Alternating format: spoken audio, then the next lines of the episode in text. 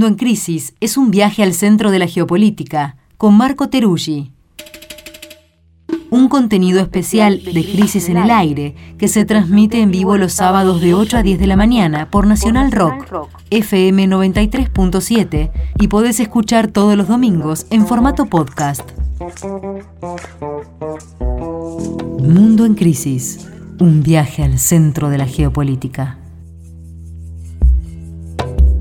Estamos eh, con Marco Teruggi, que sigue en Cali en este momento, eh, esperando ahora sí, eh, con mucha, no sé, con mucha mm, ansiedad, lo que pueda suceder el domingo, que es la elección clave, el la segunda vuelta del balotaje en la elección presidencial de Colombia donde se va a definir quién es el próximo presidente y en donde hay una batalla muy, muy reñida entre el candidato Rodolfo Hernández, un candidato de outsider, de derecha, eh, muy raro, y, por otro lado, eh, Gustavo Petro, eh, candidato de izquierda, y bueno, hemos venido hablando del tema acá, pero estamos ya sobre la hora, con, con mucha expectativa de qué puede pasar, así que Marco, supongo que vamos a hablar del tema, vos estás siguiendo de cerca,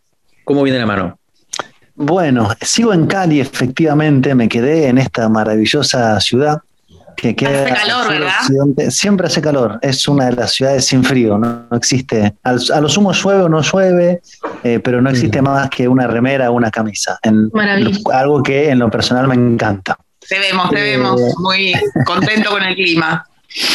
Exactamente. Ha estado lloviendo bastante eh, y hay un ánimo en esta zona del país bastante optimista, ¿no? Este es un lugar de mucha fuerza del pacto histórico.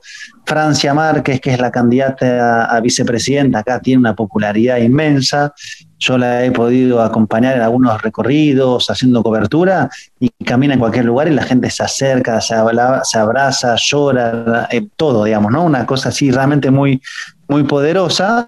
Y esta es una de las zonas más importantes del pacto histórico, donde fue el epicentro de la protesta en el 2019.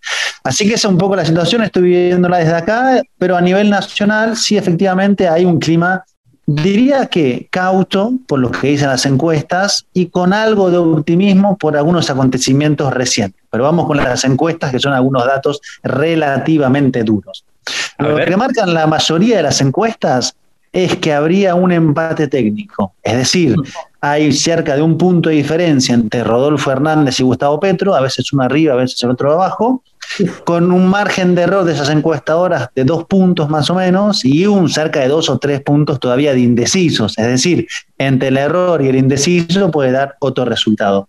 Solo hay una encuesta que da 10 puntos de diferencia a Gustavo Petro, pero que se había equivocado en primera vuelta. Así que en general es una percepción de que se va a jugar por un voto reducido en términos de diferencia, que estamos hablando 400.000, 500.000, como hipótesis, lo cual es un número que podría ser grande en un país de una democracia tal vez más consolidada, de reglas más respetadas. En el caso colombiano, medio billón de votos no es una gran diferencia. Entonces, en términos de encuesta, esa es un poco, digamos, la, la imagen que se tiene lo cual indica dos cosas. Por un lado, que Rodolfo Hernández, y ahora vamos a hablar de él y, conversemos sobre su figura porque es muy particular, para decirlo forma, de alguna forma, eh, se presuponía que iba a ser una suerte de aritmética de suma de votos. Sus propios votos, de gente que pide cambio, que se identifica con su figura, los votos que habían votado por el tercero, que sobre todo son los votos de la derecha, uribista, más algunos votos de centro.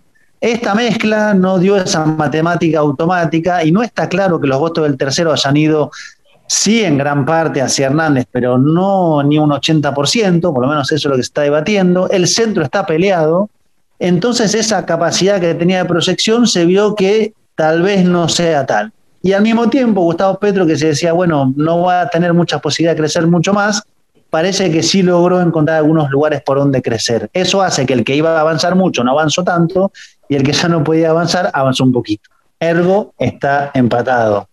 Marco, una pregunta ahí, porque cuando eh, veíamos los resultados y, las proyecciones luego precisamente de, lo sucedido en la primera vuelta, lo que se decía es que Petro podía llegar a crecer en, en, un ámbito de nuevos votantes que no, habían votado en la primera vuelta, pero se descartaba la posibilidad de que eh, ganara votos del uribismo. Vos decís que eso no es tan claro a, día de hoy, digamos, después de la evolución de la campaña ahora no es tan claro que vaya Hernández. Es muy difícil que los votos que eran de sectores que votaron por Fico Gutiérrez, al uribismo, vayan a Petro, eso que sería casi, casi inconcebible, pero no es automático que apoyen a, Rodolfo Hernández porque es realmente un personaje, es un personaje.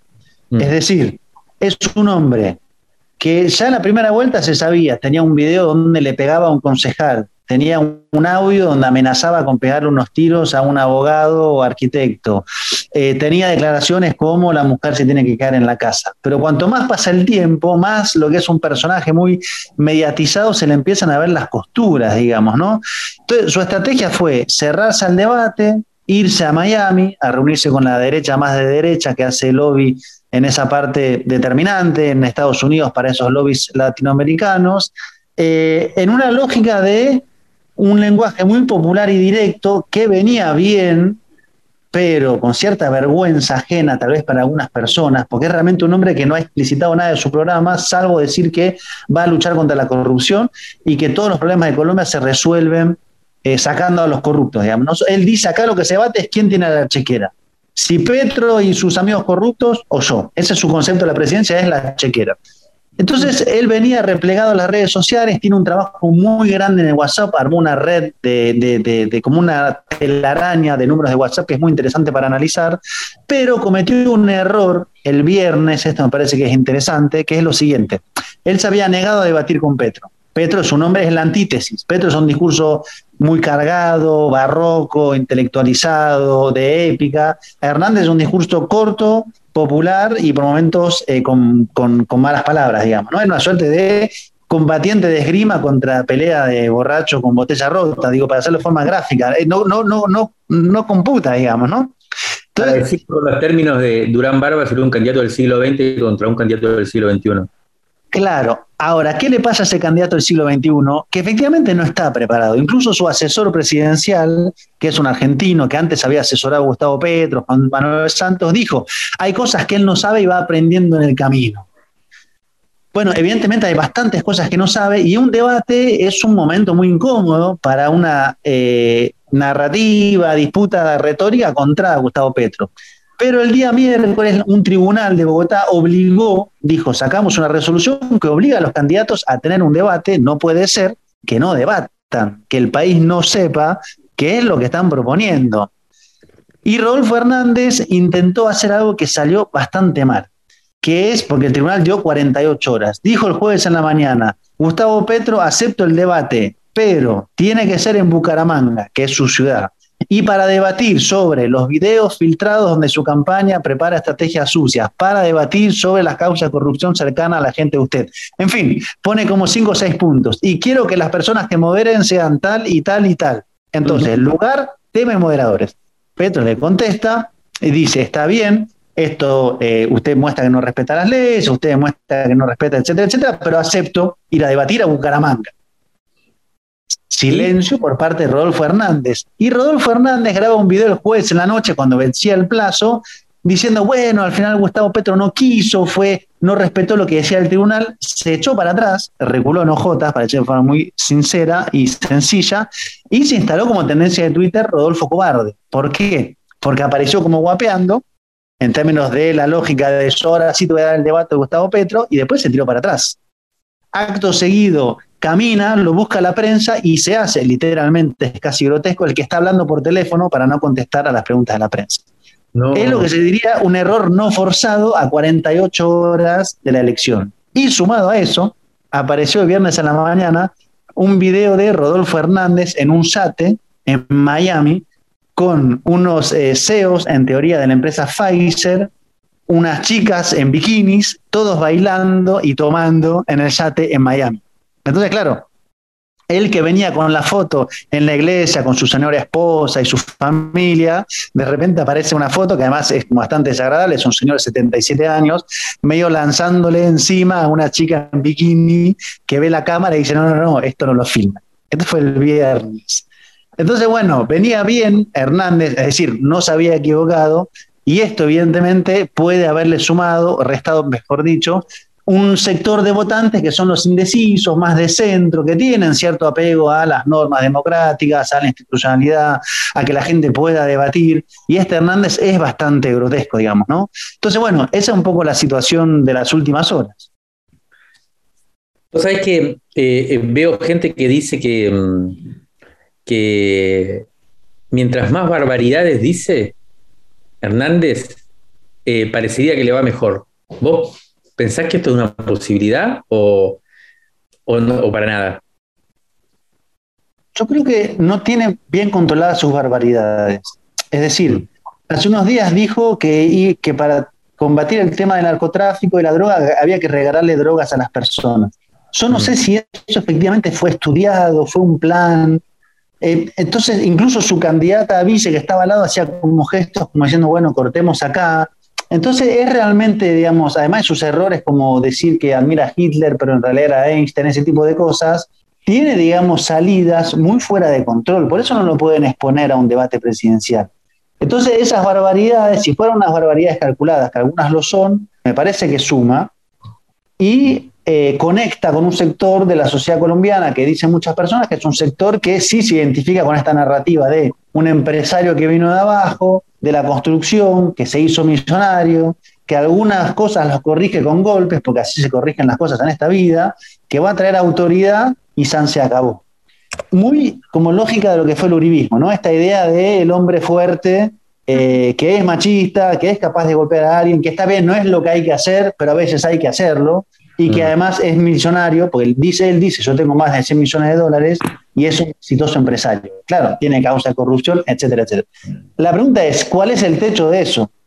Que es la misma pregunta que he visto de otra manera, es cuál es el techo de un hombre de izquierda como Gustavo Petro, que se moderó hacia el centro con alianzas más hacia el centro. También hay una cuestión de techo de ambos lados. Entonces, cuando se dañe la posibilidad de la otra persona de sumar un caudal de votantes es un punto central. Y en esto, lo que pasó toda la semana anterior, antes de esto de Hernández que se equivocara, es que salieron los petrovideos, que fueron aproximadamente, hasta el momento habrán sido 10, de grabaciones de lo interno de la campaña de Gustavo Petro. Imaginémonos, reuniones de petit comité del núcleo cerrado del comité de campaña de Gustavo Petro esas conversaciones son interceptadas, según Gustavo Petro, son parte de un proceso de espionaje a altas cumbres. Según quienes lo filtran, dicen que es un militante, entre comillas, que en vista de lo que vio decidió revelar lo que veía. Vamos al titular por ahora. Y esos videos muestran conversaciones de intimidad de campaña, que uno puede imaginarse lo que ahí sucede. ¿Qué sucede? Bueno, por ejemplo, que se diseña una estrategia para dividir al adversario político. Entonces hay conversaciones sin ningún tipo de filtro, con imágenes de Zoom, diciendo a este centro político hay que atacarlo por ahí, hay que dividirlo por allá. Eso por un lado.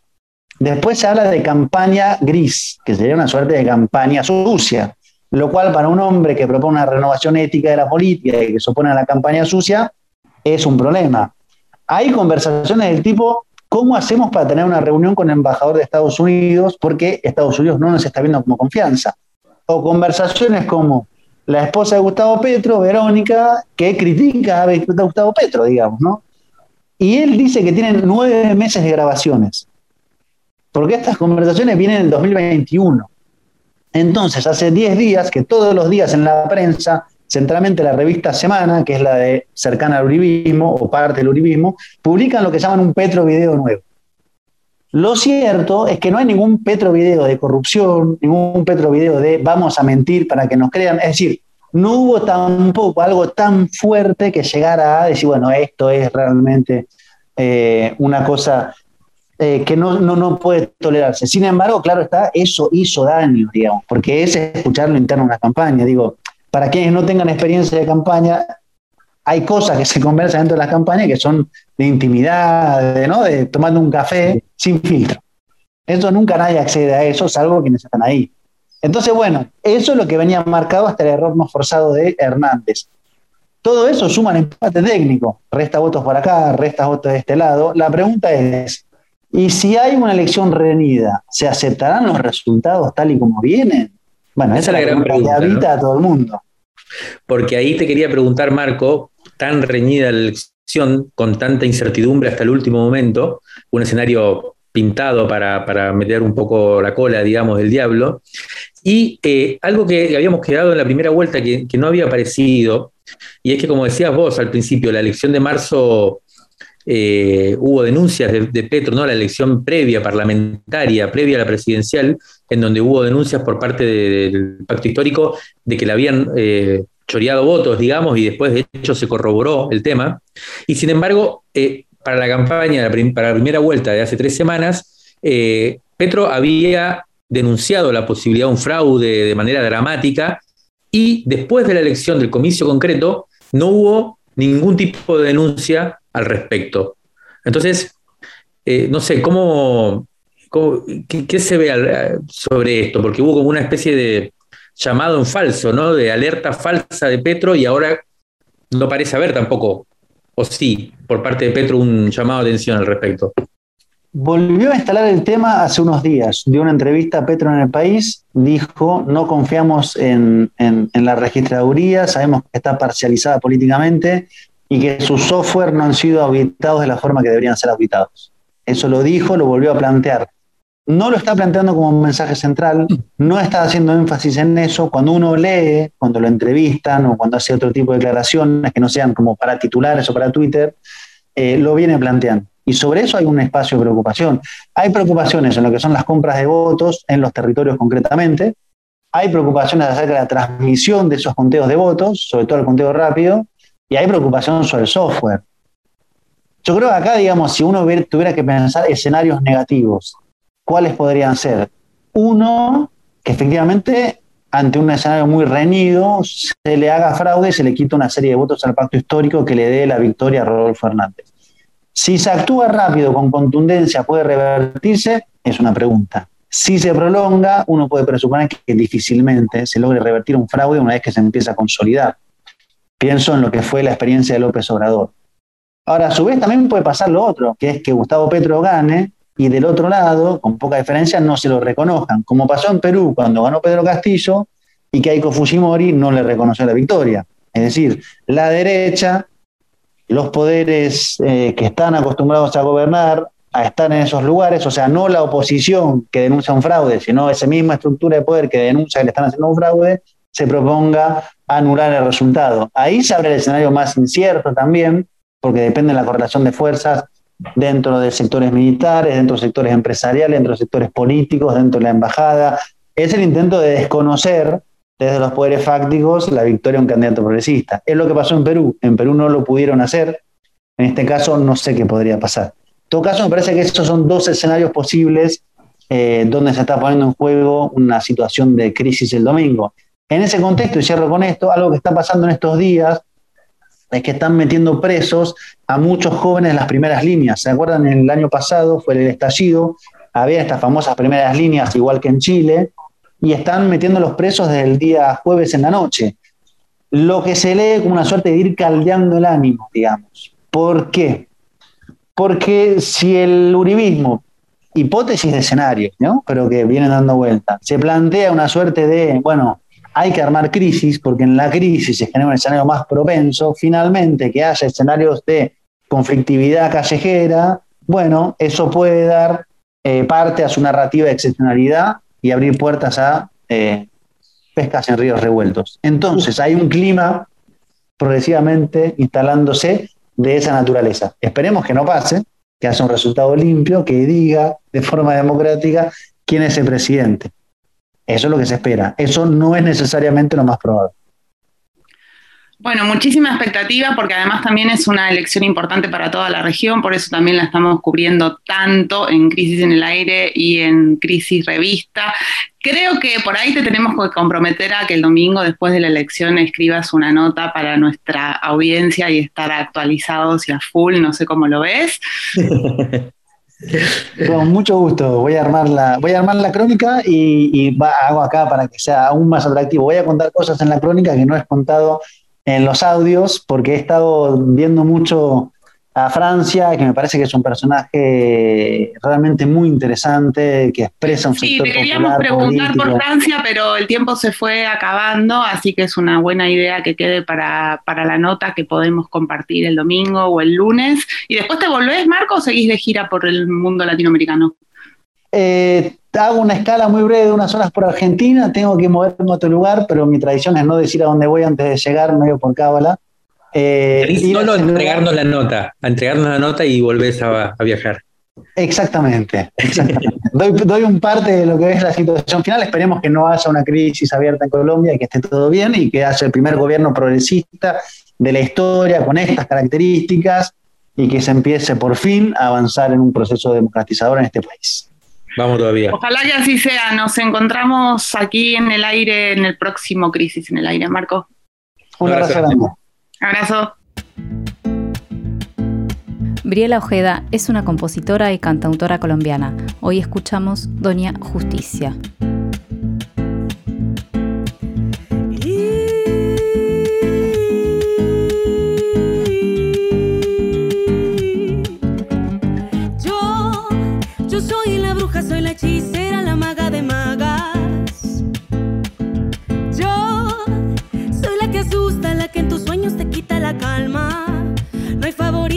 Es el azar. Yo soy la encargada